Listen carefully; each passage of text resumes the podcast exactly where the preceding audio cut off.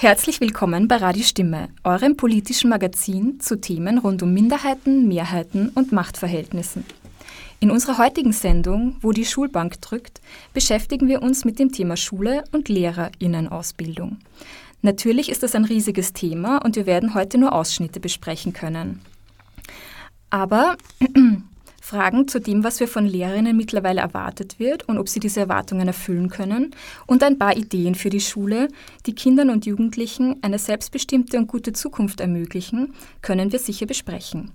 Und vielleicht kommen wir auch noch dazu, uns kurz mit dem neuen Regierungsprogramm zu befassen. Dazu begrüßen euch aus dem Studio diesmal auch außergewöhnlich viele, nämlich sechs Menschen. Katharina Bacher und Eva Castellanos-Barth sind heute am Mischpult für die technische Seite dieser Sendung verantwortlich. Als Moderation dürfen euch heute Leila Giulieva und Julia Hofbauer begrüßen.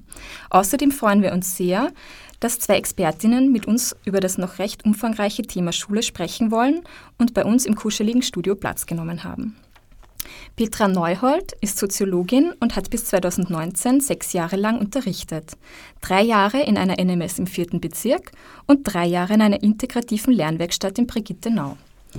Felix Stadler ist als Quereinsteiger in den Lehrberuf gekommen und ist seit dreieinhalb Jahren an einer NMS in Schwächert. Er unterrichtet derzeit als Klassenvorstand einer dritten Klasse. Daneben engagiert er sich gemeinsam mit zwei Kolleginnen auf dem Blog Schulgeschichten, das ihr über schulgeschichten.com anschauen könnt, für eine bessere Bildungspolitik. Herzlich willkommen euch beiden.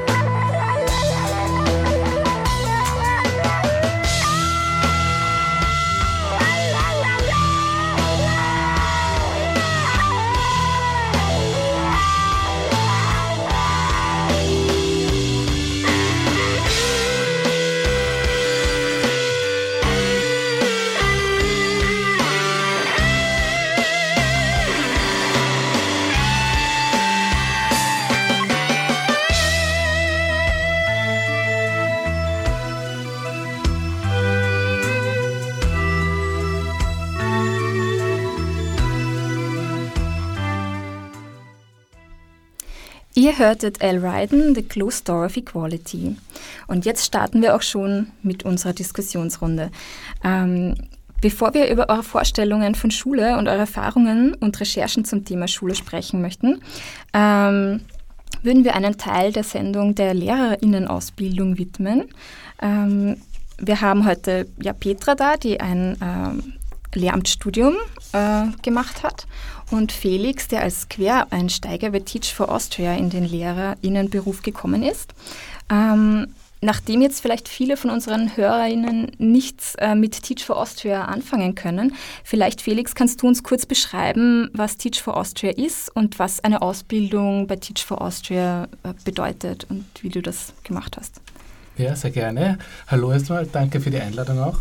Ähm, also Teach for Austria ist eine NGO, die ähm, ursprünglich aus Amerika kommt und dort in den 90er Jahren gegründet wurde. Dort heißt es natürlich Teach for America äh, und es mittlerweile in über 50 Staaten weltweit gibt. Sehr viele davon sind in Europa, aber es gibt auch in China oder in Israel zum Beispiel. Äh, und diese Organisationen haben alles, äh, alle ein gemeinsames Ziel und das ist äh, eine bessere Bildung für alle Kinder in dem jeweiligen Land. Also sie haben immer die Bildungsgerechtigkeit als so quasi das äh, oberste Ziel. Das hat dann natürlich im Land unterschiedlichen Fokus ähm, und in Österreich hat es den Fokus Neue Mittelschule und seit neuestem auch den Fokus Kindergarten. Ähm, was sie alle Organisationen auch noch gemeinsam haben, ist, dass äh, sie dieses Problem angehen wollen, indem sie Quereinsteigerinnen und Quereinsteiger in den Lehrberuf holen. Das heißt, in Österreich sind das all äh, jene Leute, die ein Hochschulstudium absolviert haben, äh, aber nicht Lehramt studiert haben. Das heißt, bei Teach for Austria kann man sich bewerben, wenn man, weiß nicht, Volkswirtschaft, so wie ich, oder Betriebswirtschaft oder Soziologie äh, oder auch Jus äh, studiert hat. Ähm, durchläuft dann einen Bewerbungsprozess äh, und wenn man genommen wird, äh, kommt man als Quereinsteiger für zwei Jahre lang äh, an eine neue Mittelschule oder seit neuestem eben auch äh, an einen Kindergarten. Äh, dort unterrichtet man dann eben ähm, zumindest für zwei Jahre, hat diese zwei Jahre durchwegs ein Programm äh, einen Trainer, eine Trainerin, der einen begleitet, die in die Stunden kommt, hospitieren kommt und danach Analysegespräche führt. Man hat Workshops, man hat Seminartage und wird eigentlich diese zwei Jahre lang durchgehend ähm, begleitet und hat viele Fortbildungen. Die Ausbildung bei Teach for Austria ähm, sind zuerst fünf Wochen ein Online-Campus äh, und dann den ganzen Sommer vor, bevor man im September das erste Mal startet, hat man eine sogenannte Sommer Academy äh, und dort hat man quasi einen sechs Wochen Crashkurs in Didaktik, Pädagogik, aber auch in vielen äh, anderen Sachen wie Persönlichkeitsentwicklung, ähm, oder auch, es geht auch oft um die Lebensrealität der Kinder zum Beispiel. Also die Idee ist, Quereinsteigerinnen in den Lehrberuf zu holen, die danach auch vielleicht äh, äh, wieder in andere Bereiche der Gesellschaft gehen äh, und dort den Bildungsgedanken weitertragen. Ja, und ja, und die nächste Frage ist, stößt man fachlich bzw. beziehungsweise pädagogisch an seine Grenzen, wenn man nach so kurzer Zeit in die Klasse gestellt wird. Was kannst du dazu sagen? Also ich kann jetzt nur über mich sprechen und äh, Erfahrungen, die ich von anderen gehört habe, die äh, mit mir gleichzeitig begonnen haben oder im Jahr davor oder im Jahr nach mir begonnen haben. Ähm, natürlich stößt man an seine Grenzen zu Beginn. Äh, ich glaube, jeder Junglehrer und jede Junglehrerin stößt zu Beginn äh, an ihre Grenzen oder an seine Grenzen. Ähm, vor allem auch an den Schulen, die, die aus der Lehrerinnen und Lehrer geschickt werden, äh, ist es, glaube ich, ganz normal, dass man auch äh, an Grenzen stößt. Die sind gar nicht so oft didaktischer Natur, zumindest bei mir nicht gewesen. Fachlich schon hier und da, wenn man sich überlegt, okay, wie bringe ich das jetzt am besten rüber? Habe ich das jetzt überhaupt gut gemacht? Ist das nicht vielleicht sogar anders gemeint gewesen? Und da haben vielleicht Leute, die es Lehramt gemacht haben, schon ein bisschen äh, mehr ähm, Erfahrung. Äh, auf der anderen Seite glaube ich, dass man äh, wieder andere Vorteile hat, wenn es umgeht, so Hands-on-Methoden, wo man schon sehr viel gelernt hat zum Beispiel. Dann frage ich gleich auch dazu, warum bist du nicht über das Lehramt Lehrer geworden? Ja, das ist eine gute Frage. Äh, ich habe überlegt, nach der Matura Lehramt zu studieren. Und auf der einen Seite hat mich dann VWL doch mehr interessiert und irgendwie war das dann doch eher meine Leidenschaft. Ähm, und auch das der zweite Grund, warum ich es gemacht habe, ist, äh, dass ich es nicht mein Leben lang machen wollte. Also für mich war die Perspektive jetzt, fünf Jahre Lehramt zu studieren und dann ähm, 40 Jahre oder 30 Jahre den gleichen Beruf zu machen mit wenig Perspektive, kann man was anderes machen, kann man sich weiterentwickeln, äh, nicht so prickelnd und daher äh, habe ich es dann nicht gemacht. Äh, habe aber dann von Teach während des Studiums gehört und und mir gedacht, hey, das ist super, ich wollte mir schon mal unterrichten äh, mit Kindern. Äh, das hat mir voll Spaß gemacht. Das habe ich auch ehrenamtlich während des Studiums äh, öfter in verschiedenen Organisationen gemacht und so habe ich mir dann, bin ich dazu gekommen, quer einzusteigen. Petra, eine ähnliche Frage an dich. Hättest du nach dem deinem Studium das Gefühl, dass du gut aufs Unterrichten vorbereitet bist? Ja und nein, würde ich mal darauf antworten. Also es ist ähm, eine gute Frage. Ich finde, ähm, also auf der Pädagogischen Hochschule die klassische Ausbildung ist ähm, verbunden mit einer Praxis. Also das heißt, man hat fachlichen, didaktischen Unterricht und geht dann immer wieder in die Schulen und lernt dann schon relativ viel oder bekommt mal so mit, wie es in den Schulen zugeht. Ähm, das heißt, ich habe eigentlich schon sehr gut gewusst, wie man einen Unterricht aufbaut. Äh, ich kannte die Schulbücher, ich habe auch einzelne Unterrichtseinheiten vorbereitet vorbereitet gehabt und konnte das einfach dann brauchen in der Praxis. Aber um auch bei äh, also dir anzuschließen, ich glaube, und das trifft nicht nur auf Junglehrerinnen zu, sondern dass der Lehrberuf ein sozialer Beruf ist und alles, was mit Menschen zu tun hat, ist ein Stück weit unberechenbar. Und das ist etwas ähm, sozusagen, was, was den Lehrberuf auch ausmacht. Und das hätte ich mir gewünscht, dass man uns, uns das ähm, auch auf der PH so ein Stück weit mitgibt. Ja? Äh, weil das Bild des Lehrers, das ähm, auch auf der BH leider noch immer oft ähm, transportiert wird, ist, dass er sozusagen souverän ist, alles unter Kontrolle hat. Aber das kann man nicht sein. Also die Nora Sternfeld sagt da auch, dass es eben ein, dieses ähm, pädagogische Unverhältnis ist, auch ein Unvermögen, ja, dass, dass man das eben nicht schaffen kann. Äh, das, das hätte ich mir damals gewünscht, eben da besser vorbereitet zu sein. Äh, und äh, auch was so, soziale Kompetenzen betrifft, das war für mich ähm, schon auch eine Herausforderung. Aber nicht nur im Hinblick auf die Schülerinnen, sondern auch auf die Lehrerinnen, also auf das Kollegium. Äh, also da irgendwie ähm, selber, vor allem als Junglehrerin, Position zu beziehen. Äh, es gibt viele rassistische Vorurteile, es gibt autoritäre Tendenzen und äh, da zu bestehen, das finde ich wichtig, dass man da auch ein Rüstzeug, eine Sicherheit mitbekommt und diese Gruppendynamiken kennt. Ja, und in der Praxis gelernt, ich weiß nicht, wie es dir dann gegangen ist, aber habe ich schon, dass es notwendig ist, ähm, also dass die beste Vorbereitung nichts bringt, wenn man eben dieses Emotionale und Soziale der Kinder und die Bedürfnisse der Kinder ausblendet. Und da habe ich halt irrsinnig viel dann in der Praxis gelernt, wie man über Klassenräte zum Beispiel Schülerinnen einbeziehen kann, wie man äh, ähm, ja, die, die Gefühle, die Schülerinnen auch wahrnimmt und dadurch auch das Lernen äh, ermöglicht. Und einen letzten Punkt vielleicht noch, was man auf der BH auch nicht beigebracht bekommen hat, ist die Kraft der Institution. Also dass man sozusagen dort ähm, nicht als ja, als eine Person, die man vielleicht im Alltag ist, auch agieren kann. Ja? Also vieles, ähm, was man dort macht, ähm, ja, würde man vielleicht so gar nicht äh, unterstützen wollen. Also diese, das, das ist eben auch noch so ein wichtiger Punkt, über den wir dann später vielleicht noch reden können. Ja, dann frage ich noch was. Also ganz genau über die Fachwissen, ein, ob das ausreichendes pädagogische Rüstzeug ist so, äh, und Social Skills mitbekommen hast. Also von der Fachwissen. Was willst du dazu genau, sagen? also ich glaube, wir haben schon viel Fachwissen mitbekommen, aber eben diese Social Skills, die habe ich tatsächlich dort gelernt. Aber ich glaube eben auch, ähm, dass es normal ist. Also man kann nicht sozusagen in der Ausbildung alles abstrakt lernen. Ja? Also gerade, äh, ich glaube, das ist in vielen Berufen so, aber vor allem auch im Lehrerinnenberuf, man lernt im Tun. Das ist ganz wichtig.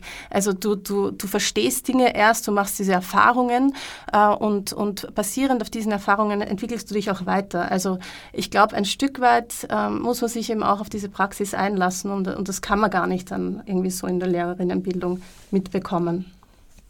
Danke. Ähm, jetzt haben wir ein bisschen geredet darüber, ähm, vor allem Felix, du hast gemeint, ein Leben lang hast du es dir nicht vorgestellt, Lehrer zu sein.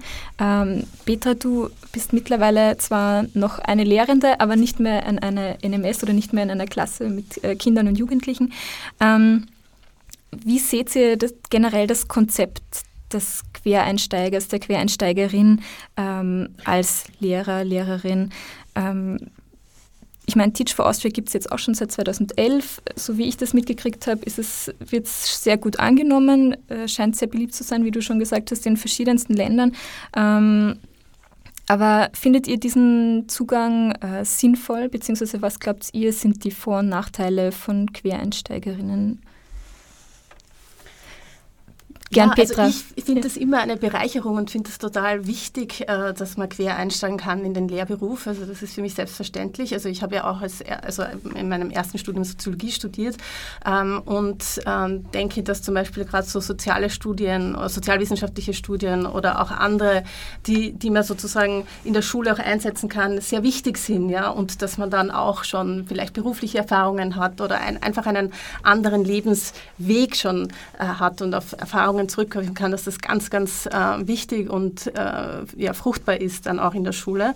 Ähm, das Problem, das bislang bestanden hat, finde ich, ist, dass Quereinsteigerinnen immer, dazu kannst du wahrscheinlich mehr sagen, aber unbefristet, äh, nicht unbefristet, befristet in der Schule waren. Das heißt, sie hatten immer Sonderverträge äh, und äh, die Frage ist dann, wie geht das weiter? Also äh, jetzt im Regierungsprogramm habe ich gelesen, dass eine finanzielle Gleichstellung angestrebt wird, aber mir ist noch nicht klar, heißt das, kriegen die dann die gleichen Verträge, das wäre für mich ganz wichtig. Ja? Also, dass man sozusagen schon in einem kurzen Lehrgang äh, dann die nötige Ausbildung erreicht, aber dass es dann tatsächlich zu einer Gleichstellung kommt. Übrigens finde ich das nicht nur für Quereinsteigerinnen, sondern es gibt ohnehin eine Hierarchie unter Lehrerinnen mhm. und da müsste viel stärker daran gearbeitet werden, dass sozusagen äh, eine, eine, eine Angleichung passiert und dass alle Lehrerinnen gleich entlohnt werden. Ja, also da kann ich nur anschließen, ich sehe es sehr ähnlich. Ich sehe es äh, natürlich auch als sehr positiv und ich glaube befruchtend für das gesamte System, weil es ein sehr starres System ist, das auch teilweise sehr veraltete Strukturen hat. Äh, ähm, als positiv an, dass da irgendwie Leute reinkommen, die vielleicht vorher was anderes gesehen haben, die zehn Jahre in einem Unternehmen vielleicht gearbeitet haben oder was anderes studiert haben mal und aus dieser Schulwelt ausgebrochen sind. Äh, ich kann auch nur aus meinen Erfahrungen und aus Erfahrungen von Kolleginnen und Kollegen von mir sagen, ähm, dass man natürlich schon noch andere Sichtweisen vielleicht einmal reinbringt. Also bei mir war es so augenöffnend, dass für mich was ganz klar, okay, ich hole mir Feedback, ich will kein Feedback haben, aber ich gebe auch Feedback anderen Lehrerinnen und Lehrern. Und bei mir im Lehrerzimmer war, äh, ist es nicht oft so klar gewesen, dass zum Beispiel eine gute Feedback-Kultur für alle bereichernd ist. Ja? Äh, und das war dann nach und nach, äh, haben wir da irgendwie voneinander gelernt. Und ich glaube, mittlerweile ist es so, äh, dass zum Beispiel auch die Feedback-Kultur im Lehrerzimmer, im ähm, Lehrerinnenzimmer äh, eine bessere geworden ist. Also das so als ein Beispiel, glaube ich, was bereichernd sein kann, wenn man Leute hat, die nicht äh, in diesem System, nur immer in diesem einen System drin waren. Äh, und vom Vertrag her, ich habe auch äh, immer nur Einjahresverträge, also Sonderverträge, und von der Bezahlung her ist es quasi die äh, unterste Gehaltskategorie, die Lehrerinnen und Lehrer haben können, noch im alten Dienstrecht. Ähm, und für mich gibt es auch keine Möglichkeit, einen anderen Vertrag zu bekommen. Also ich bin jetzt das vierte Jahr in der Schule, bin Klassenvorstand und es ist sogar gar nicht klar, welchen Vertrag ich im fünften Jahr hätte. Es gibt jetzt die Möglichkeit für ähm, äh, Lehrerinnen und Lehrer, die das Teach for Austria Programm abgeschlossen haben und noch weiterhin an der Schule sind, äh, in Kooperation mit der PH Niederösterreich äh, eine Lehrberechtigung quasi zu bekommen, keinen Studienabschluss, aber eine Lehrberechtigung. Äh, das hat aber auch gewisse Voraussetzungen, wie zum Beispiel ein Master- oder Magisterstudium, das ich selber nicht habe, ich habe nur einen Bachelor gemacht. Daher ist das auch noch nicht für alle möglich. Ähm, aber ich glaube, vielleicht auch mit dem Regierungsprogramm äh, oder in Zukunft wird sich das ändern und es wird sich ändern müssen wahrscheinlich, weil Lehrerinnen und Lehrer vor allem an der NMS gebraucht werden. Ähm, und also das eine ist ja die, die Sicht, äh, dass ähm, vielleicht der Job oder dass man motiviert ist, dass man Neues bringt als, als Lehrer, als Lehrerin, die quer eingestiegen ist oder die eine bestimmte Zeit im Beruf ist und dann auch wieder etwas anderes äh, machen kann. Eine andere Sicht ist vielleicht die der Schüler, Schülerinnen. Wie seht ihr das? Also das können wir jetzt eh nur ein bisschen spekulieren. Ähm, brauchen die diese Kontinuität oder ist das für die auch egal? Dann haben wir mal eine Lehrerin, die ist dann wieder, sagen wir, oder ein Klassenvorstand, der dann halt nach zwei Jahren wieder weg ist. Ist das ich glaube, diese Kontinuität gibt es an den Schulen ohnehin nicht. Ja. Äh, also das ist kaum der Fall, dass Lehrerinnen durchgehend, also natürlich gibt es das, aber das ist einfach Teil des Alltags, ja, dass die Lehrerinnen wechseln. Ähm, und insofern, ich glaube, das kann nur bereichernd sein. Ja, also, ja, ich glaube auch, also seitdem ich an der Schule bin, glaube ich, sind zwölf neue oder 13 neue Lehrerinnen und Lehrer zu uns gekommen. Also die Fluktuation ist enorm. Ähm, natürlich ist es schwierig, auch glaube ich, auch für die Kinder, wenn sie einen Klassenvorstand nur eine gewisse ähm, für ein oder zwei Jahre haben. Ähm, das ist aber, glaube ich, bei Klassen, die quasi jetzt normale Lehrer und Lehrer haben, sage ich, äh, nicht viel anders als für Klassen, die ähm, Teach for Austria Klassenvorstände haben.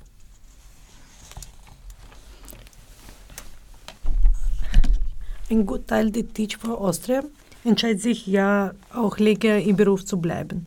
Was müssen, sie, was müssen diese zu, äh, tun, um weiter unterrichten zu können? Wie wird es dir gehen, wenn du deine Klasse verlegst, verlässt, Felix? Ähm, ja, wie gesagt, also es gibt schon die Möglichkeit, also für zwei Jahre ist das Programm, dann gibt es die Möglichkeit, vier Jahre an der Schule zu bleiben mit dem gleichen Sondervertrag. Äh, und das fünfte Jahr hängt eben dann davon ab, äh, ob man schon ein Master- und Magisterstudium äh, davor gemacht hat, dann kann man diesen Lehrgang auf der PH Niederösterreich machen. Und wenn man das nicht gemacht hat, ist das fünfte Jahr eigentlich sehr ungewiss, beziehungsweise eigentlich nicht wirklich möglich, außer man verdient viel, viel weniger, ähm, als man eh schon vorher verdient hat. Ähm, und daher ist es schwierig, länger zu bleiben zurzeit. Das könnte sich ändern, wie gesagt. Äh, für mich, na, ich wäre sehr traurig sein, wenn ich die Schule verlasse wahrscheinlich. Also es äh, taugt mir zurzeit noch sehr und ich möchte auch unbedingt die Klasse, wo ich als Klassenvorstand bin, äh, fertig machen. Das heißt nächstes Jahr auch noch. Dann sind sie eine vierte Klasse äh, und dann werde ich aus der Schule gehen. Ähm, eine andere Frage ist auch die der Finanzierung ähm, der Lehrerinnenausbildung. Ähm, die meisten Lehramtsstudien werden ja über die öffentliche Hand finanziert. Teach for Austria bei Teach for Austria ist das momentan nicht der Fall. Da gibt es eine 75-prozentige, so wie ich es auf der Homepage gelesen habe, äh, momentan Finanzierung von Unternehmen und Stiftungen.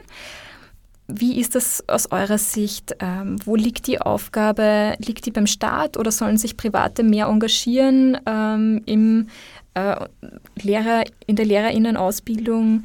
Ähm, sollen sie sich beteiligen oder soll das eine staatliche Aufgabe bleiben? Wie schätzt ihr das ein? Was ist eure Sicht der Dinge drauf? Petra, vielleicht magst du diesmal anfangen. Mhm. Ah, also ich habe da eine ganz klare Position. Also ich bin ganz klar dafür, dass es die staatli eine staatliche Aufgabe eine, äh, bleiben soll äh, und muss.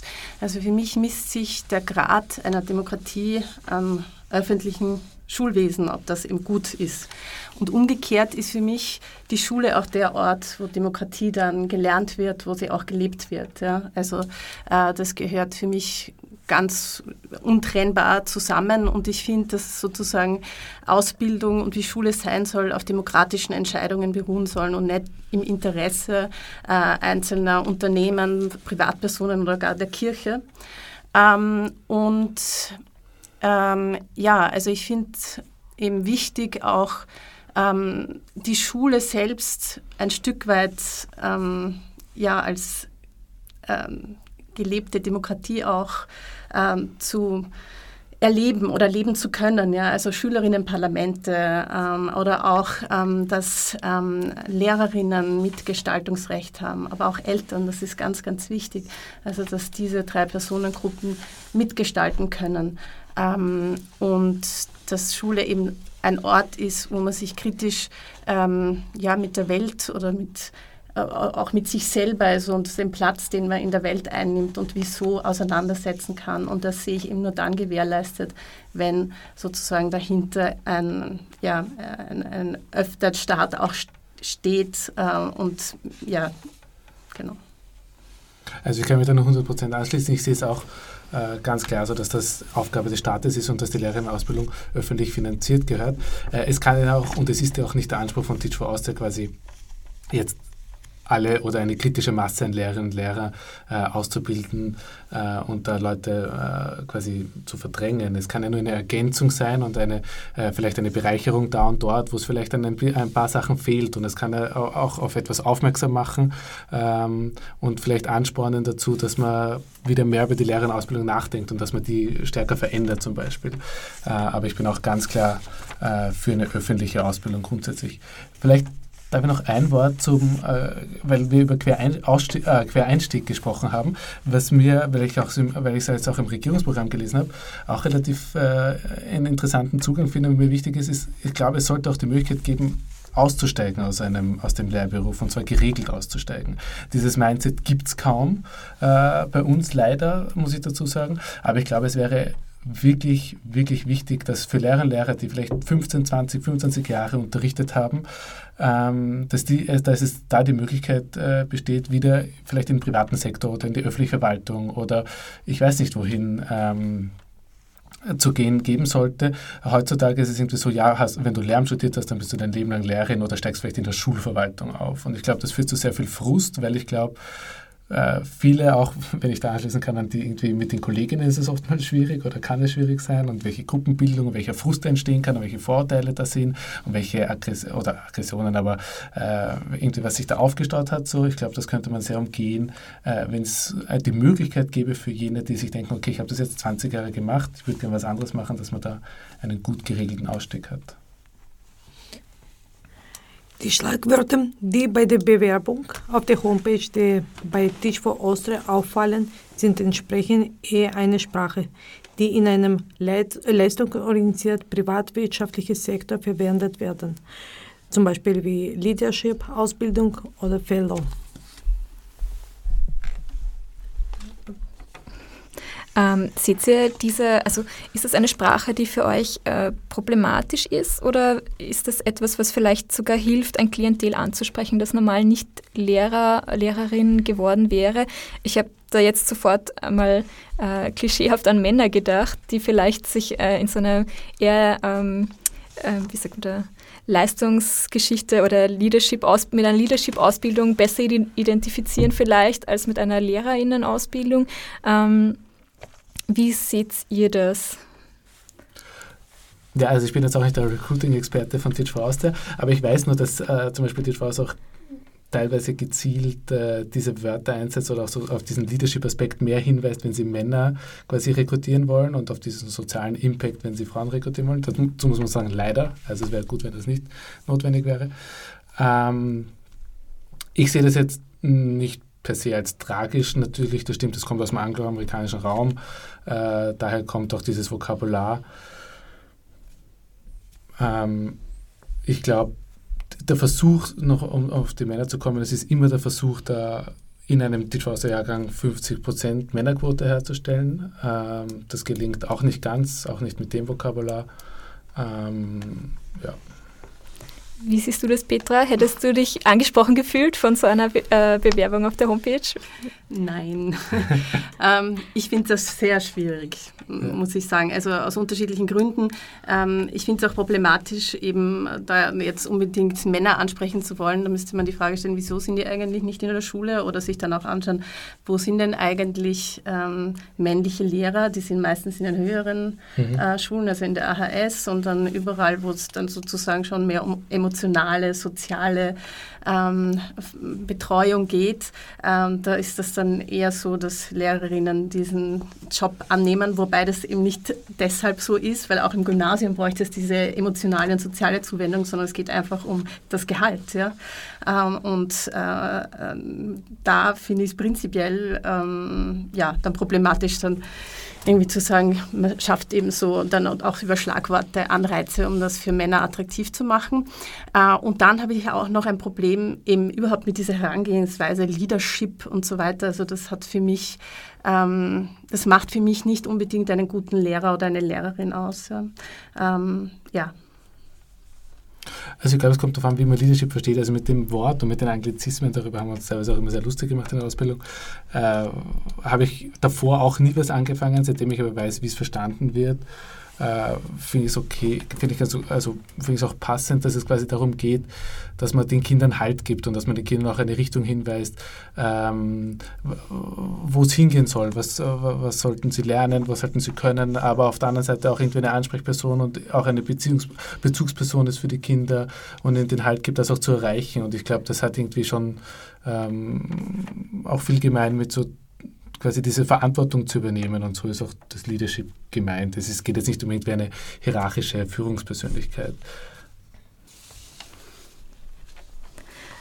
Ähm, jetzt ist die Schule ein Ort, oder vielleicht war sie das auch schon immer, aber verstanden wird sie, glaube ich, mittlerweile immer mehr als ein Ort, wo nicht nur ähm, Wissen vermittelt wird oder den Kindern ein bestimmtes Maß an Wissen vermittelt werden soll, äh, sondern wo äh, mittlerweile gemerkt wird, okay, Kinder probieren sich da in einem sozialen Raum aus, Kinder haben dort ihre Freundeskreise, finden Freundeskreise, finden Vorbilder, haben vielleicht ihre ersten Beziehungen innerhalb der Klasse oder innerhalb der Schule zumindest.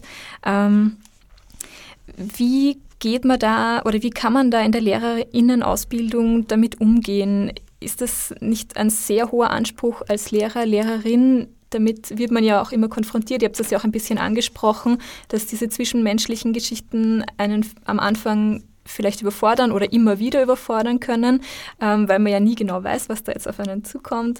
Ähm, wie, was sollte eurer Meinung nach eine Lehrerinnenausbildung beinhalten, um darauf äh, gut vorbereitet zu sein?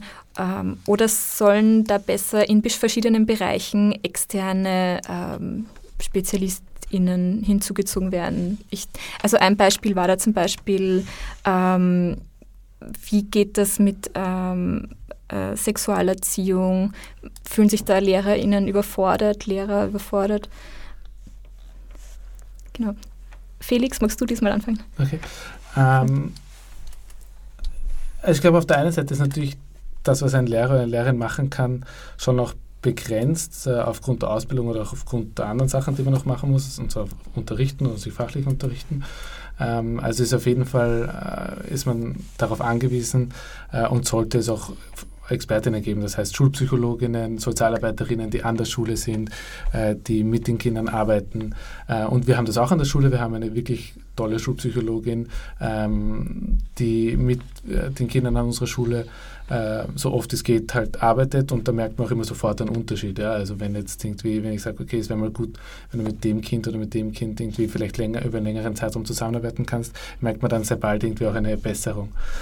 Auf der anderen Seite, glaube ich, sollten viel mehr sollte man auch in der Ausbildung, und ich, das könnte, ich weiß nicht, wie es in der herkömmlichen Ausbildung ist, aber es könnte auch ein, äh, ein, ein Vorteil der Teach for Ausbildung sein, ähm, mehr sensibilisiert werden auf gewisse Sachen. Zum Beispiel, dass auch Sprachenunterricht nicht nur in Deutsch passiert, sondern in jedem Fach, den man hat. Also wenn man viele Kinder hat, die nicht Muttersprache als Deutsch haben, äh, ist es auch wichtig, in Physik, Geografie und Geschichte äh, quasi Sprachunterricht zu machen. Oder äh, darauf sensibilisiert ist, äh, traumatisierte Kinder, wie man mit äh, solchen Fällen umgeht, äh, wie man mit anderen Problemen, äh, sozialen Problemen der Kinder umgeht. Kinder, die aus vielleicht Familien kommen, wo es nicht so rund läuft zu Hause. Und ich, da hatten wir sehr viele äh, Workshops und auch viele Seminare auch dazu, ähm, wie man das angehen könnte, was da zu tun ist und wie man darauf reagiert.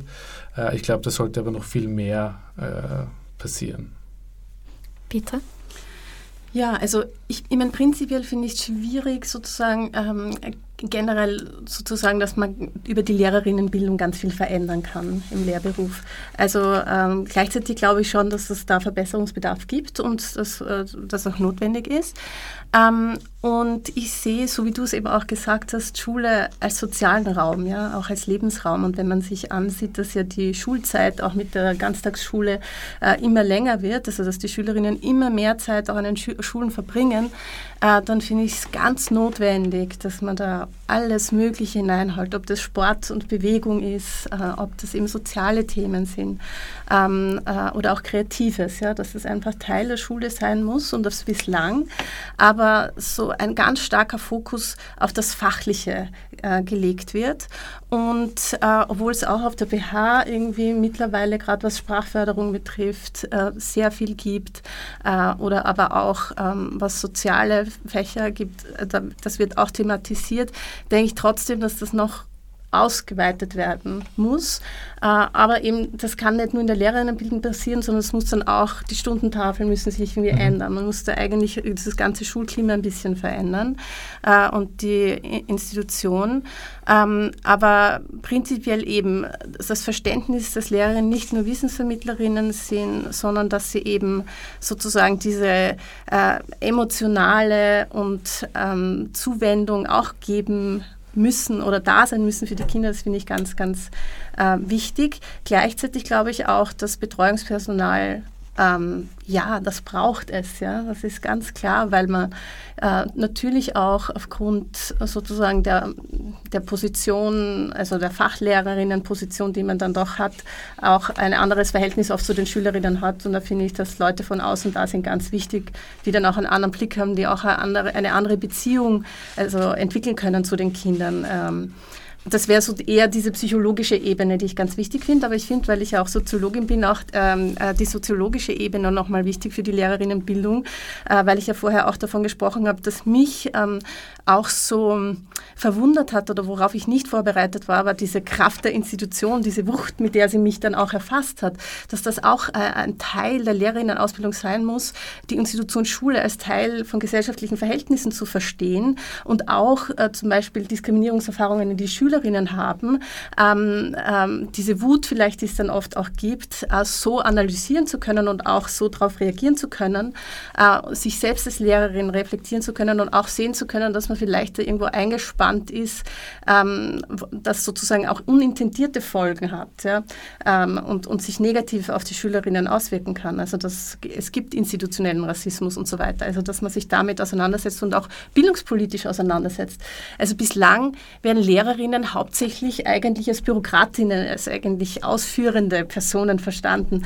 Und da gibt es halt im ähm, angloamerikanischen haben auch ganz andere Ansätze, wo man davon ausgeht, Lehrerinnen können auch Intellektuelle sein, ja, die sich mhm. gesellschaftspolitisch ähm, äh, oder zumindest bildungspolitisch auch ähm, engagieren und, und das, was sie sehen, auch thematisieren und mitgestalten.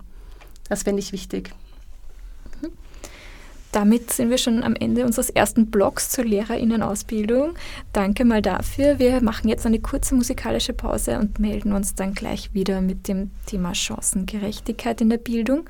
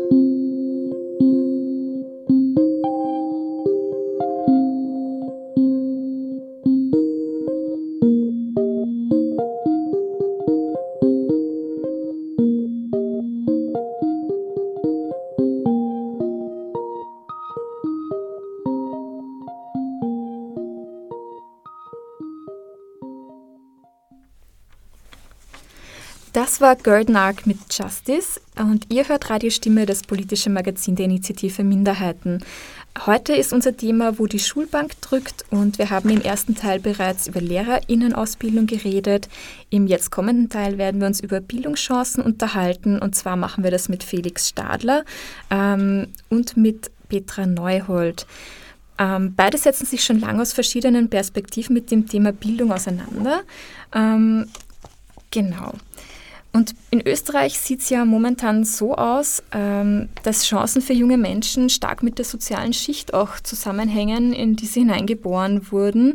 Äh, eine letzte Studie des Sozialministeriums hat zum Beispiel ergeben, dass äh, äh, Kinder, die in das unterste Zehntel hineingeboren werden, fünf Generationen in etwa brauchen, um einen Durchschnittslohn zu erwirtschaften. Ähm, wie hängt denn das mit der Bildung zusammen? Einerseits wird immer diskutiert, dass die frühkindliche äh, Bildung äh, sehr spät ansetzt in Österreich. Andererseits äh, wird immer wieder thematisiert, dass diese frühere Trennung in AHS und NMS äh, eine Rolle spielen kann. Was meint ihr? Äh, ist das ein Grund, warum die soziale Mobilität in Österreich äh, nicht äh, gegeben ist?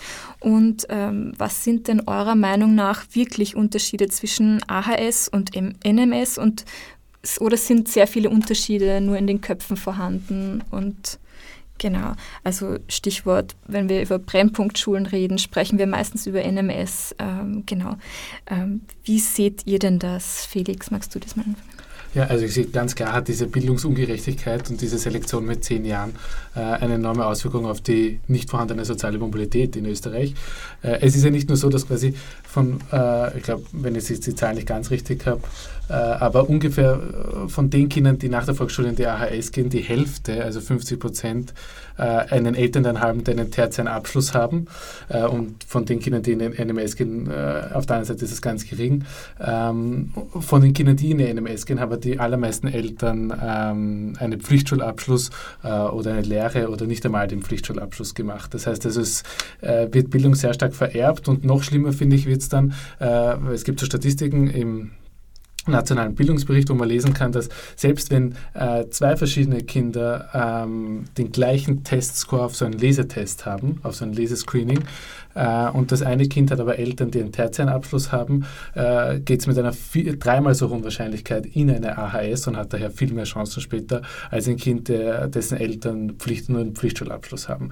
Das heißt, selbst wenn die Leistung die gleiche ist, geht das Kind, das äh, aus einer ähm, privilegierteren Familie kommt, äh, eher an eine höhere Schule und kann dann eher an die Universität gehen und kann quasi ähm, hat mehr Chancen im Leben als ein anderes Kind. Und das ist äh, eigentlich eine Frechheit und das sollte möglichst schnell geändert werden. Äh, und äh, ganz klar ist meiner Meinung nach die Selektion mit zehn Jahren äh, mit ein Hauptgrund, warum das so ist. Es gibt sicher noch andere Gründe. Ähm, es gibt sicher Gründe, die liegen eher in der Sprache, im Spracherwerb im Kindergarten oder im, im Kleinkindalter. Ähm, aber diese Selektion mit zehn Jahren trennt einfach nach, äh, nach der Bildung der Eltern und nach, der Sozi also, und nach dem sozioökonomischen Status. Ähm, die, zu den Unterschieden äh, zwischen AHS und NMS. Äh, ich glaube, viele Unterschiede äh, sind im Kopf oder werden durch irgendwelche negativen Berichte und äh, irgendwie meiner Meinung nach nicht wahren Berichte über die Kinder der NMS noch verstärkt und dann werden diese zwei Gegenpole aufgezeichnet, wo quasi in der NMS nur Kinder sind, die schlimm sind und die können sich eh nicht konzentrieren und die wollen gar nicht und dann haben sie auch noch eine bestimmte Religion und, und das geht gar nicht, da kann man gar nicht mehr unterrichten und in der AHS ist es viel besser. Äh, und ich glaube, diese ähm, diese Bilder tragen auch dazu bei, äh, dass wir diese Polarisierung zwischen diesen, diesen zwei Schultypen haben.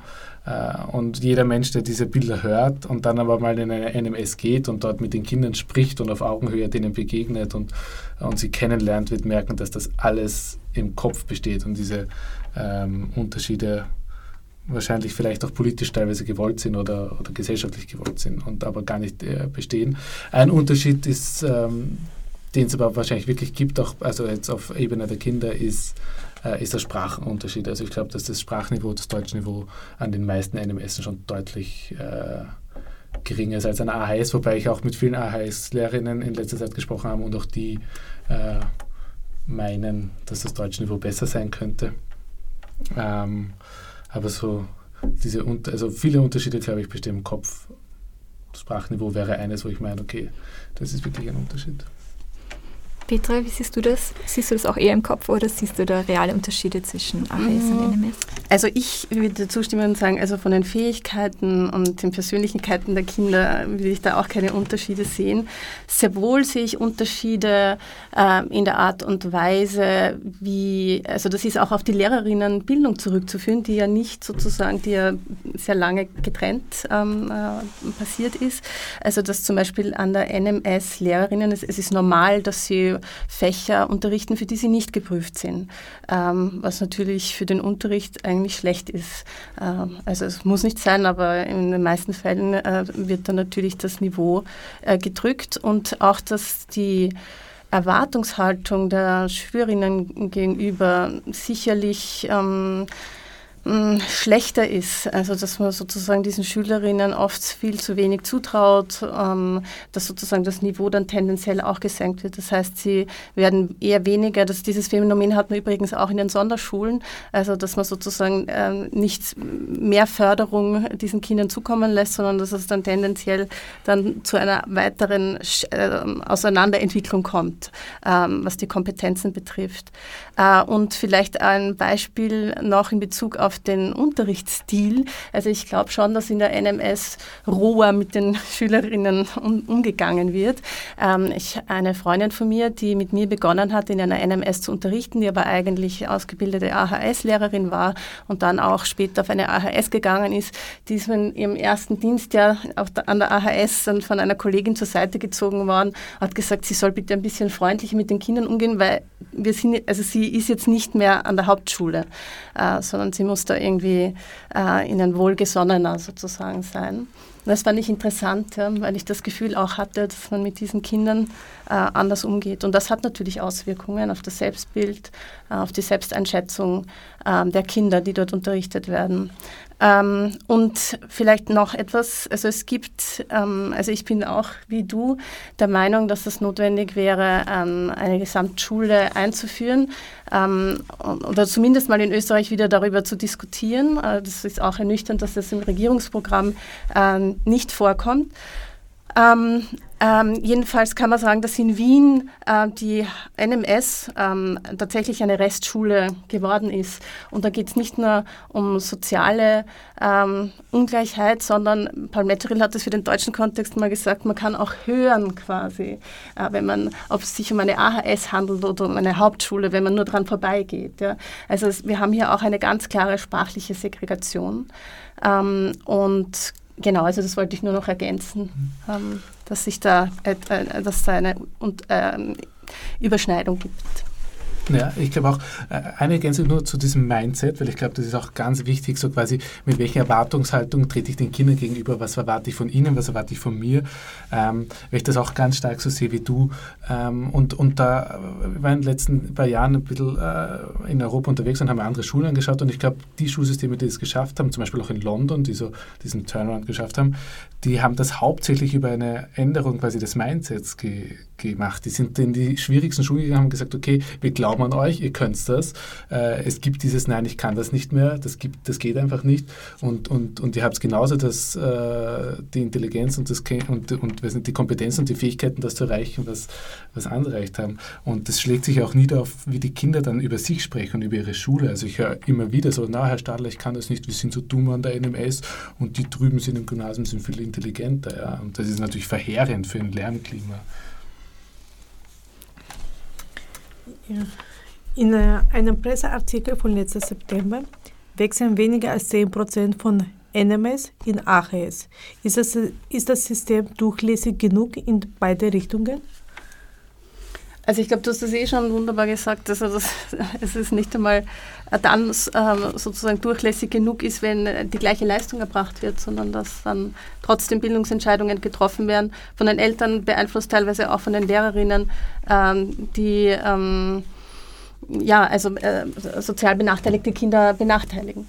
Äh, also ich finde, dass es wäre eben an der Zeit, zumindest, also ich glaube nicht, dass die Gesamtschule alles lösen würde, aber das ist ein ganz wichtiger Bestandteil. Und wir haben eigentlich Ja, man kann so sagen, seit 1927 äh, mit der Einführung des Hauptschulgesetzes haben wir in Österreich eigentlich diese, diese Trennung, dieses zweigliedrige Schulsystem, weil darauf hat man dann nach dem Nationalsozialismus wieder zurückgegriffen und eigentlich haben sich da die Konservativen durchgesetzt, ja, weil ähm, bis heute und ähm, ich, da bräuchte es Gegenwind. Ähm, ein anderes Thema, ihr habt es auch schon angesprochen, das mit Chancengleichheit immer wieder diskutiert wird, ist die Sprachförderung und der muttersprachliche Unterricht in den Schulen.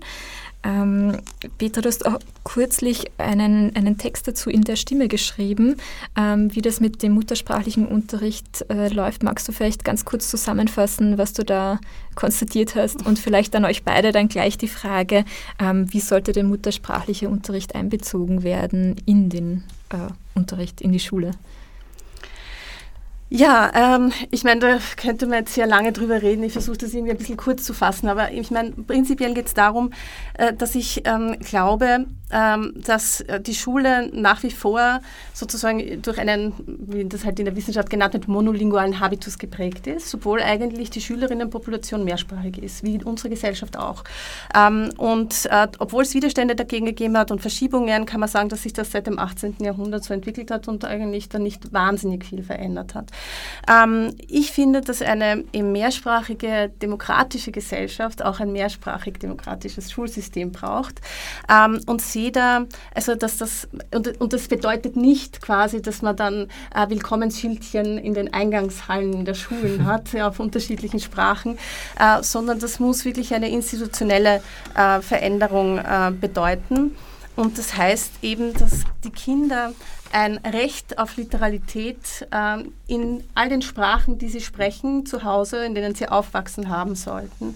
Und ähm, in diesem Stimmeartikel wollte ich einfach ein bisschen darauf hinweisen, dass es da im Laufe der letzten Jahrzehnte ganz viele ähm, Versuche gab, ähm, da in eine andere Richtung zu gehen und Mehrsprachigkeit wirklich ernsthaft strukturell zu verankern. Leider ist es in diesen derzeitigen Diskursen völlig verschwunden. Wir reden kaum noch über Mehrsprachigkeit. Es geht die ganze Zeit nur um Deutschförderung, Sprachförderung wird das dann auch oft genannt, äh, was ich problematisch finde. Nicht sozusagen, dass ich, also ich, ich finde natürlich auch ähm, äh, bildungssprachliche Erziehung wichtig, äh, aber die kann nicht abgekoppelt sein von mehrsprachiger Erziehung. Und ähm, ich finde, eine Überlegung, die auch nicht von mir stammt, sondern die auch schon länger vorgebracht ist, wäre schon zu sagen, ähm, dass es die Möglichkeit gibt, ähm, die ähm, Erstsprache oder Familiensprache ähm, als, also das Arabisch, Türkisch, Somali, was auch immer für Sprachen, dass die als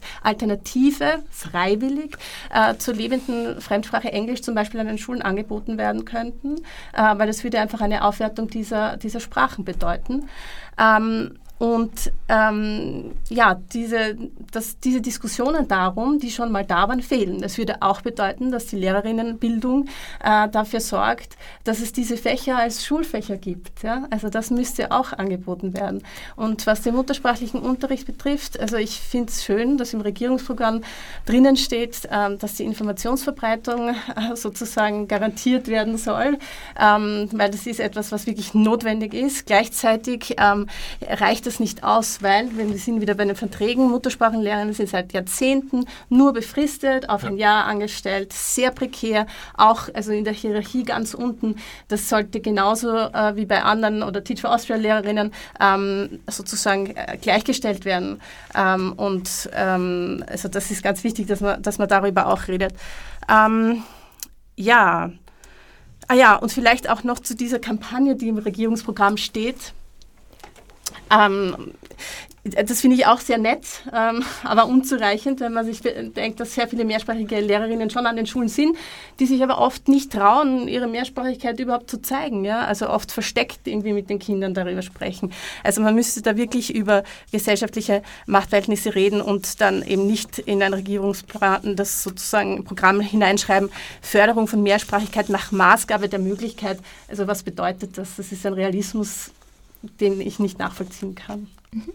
Felix, wie ist das aus deiner Erfahrung? Ich nehme an, es wird auch der, der Abschluss der Diskussion jetzt bereits sein, nachdem die Zeit schon so weit fortgeschritten ist. Wir schauen, ob wir noch eine Abschlussrunde schaffen, aber ja. genau, bitte also, dir die Zeit. Ich sehe da mehrere Probleme, ich versuche es kurz zu machen. Das erste ist, so wie es jetzt passiert, der mehrsprachigen Unterricht, da kriege ich am Anfang des Jahres ein Formular als Klassenvorstand, das gebe ich dann den Kindern und dann ist immer so, so quasi hoffentlich meldet sich keiner an, weil sie müssen drei Ortschaften weiterfahren und dort ist dann irgendwie der, äh, der Muttersprachenunterricht. Ja.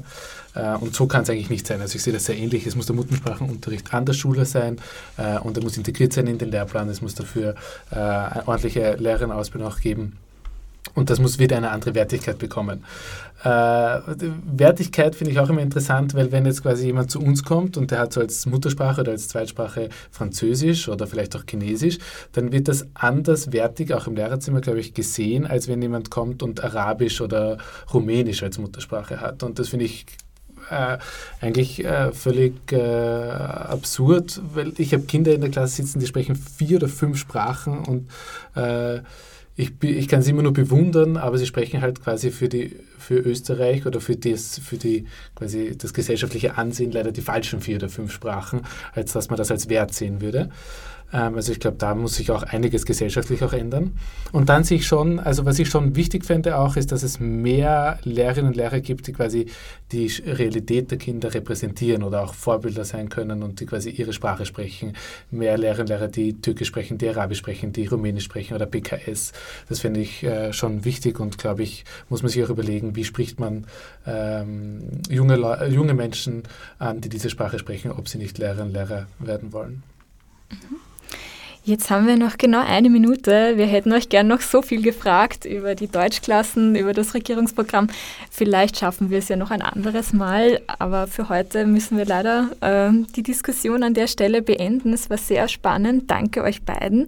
Ähm, bei uns waren heute äh, zum Thema Schule Felix Stadler und Petra Neuhold. Ähm, wir sind Radio Stimme. Ähm, genau. Und wenn ihr mehr äh, von äh, Felix zum Beispiel lesen möchtet, er hat äh, das, äh, den Schulgeschichten-Blog mitgegründet. Ähm, unter schulgeschichten.com könnt ihr da ähm, mehr über die neue Mittelschule lesen. Und Petra hat, wie gesagt, zuletzt äh, in der Stimme einen sehr spannenden Artikel geschrieben über äh, Mehrsprachigkeit an der Schule, Muttersprachen an der Schule. Ähm, ist auch sehr zu empfehlen. Ähm, aus dem Studio verabschieden sich heute von euch an der Technik außerdem Eva Castellanos-Part und Katharina Bacher und Lela Giulieva und Julia Hofbauer als Moderatorinnen. Wir freuen uns sehr, wenn ihr nächstes Mal auch wieder Radiostimme im freien Radio eurer Wahl hört oder unter www.radiostimme.at. Bis zum nächsten Mal.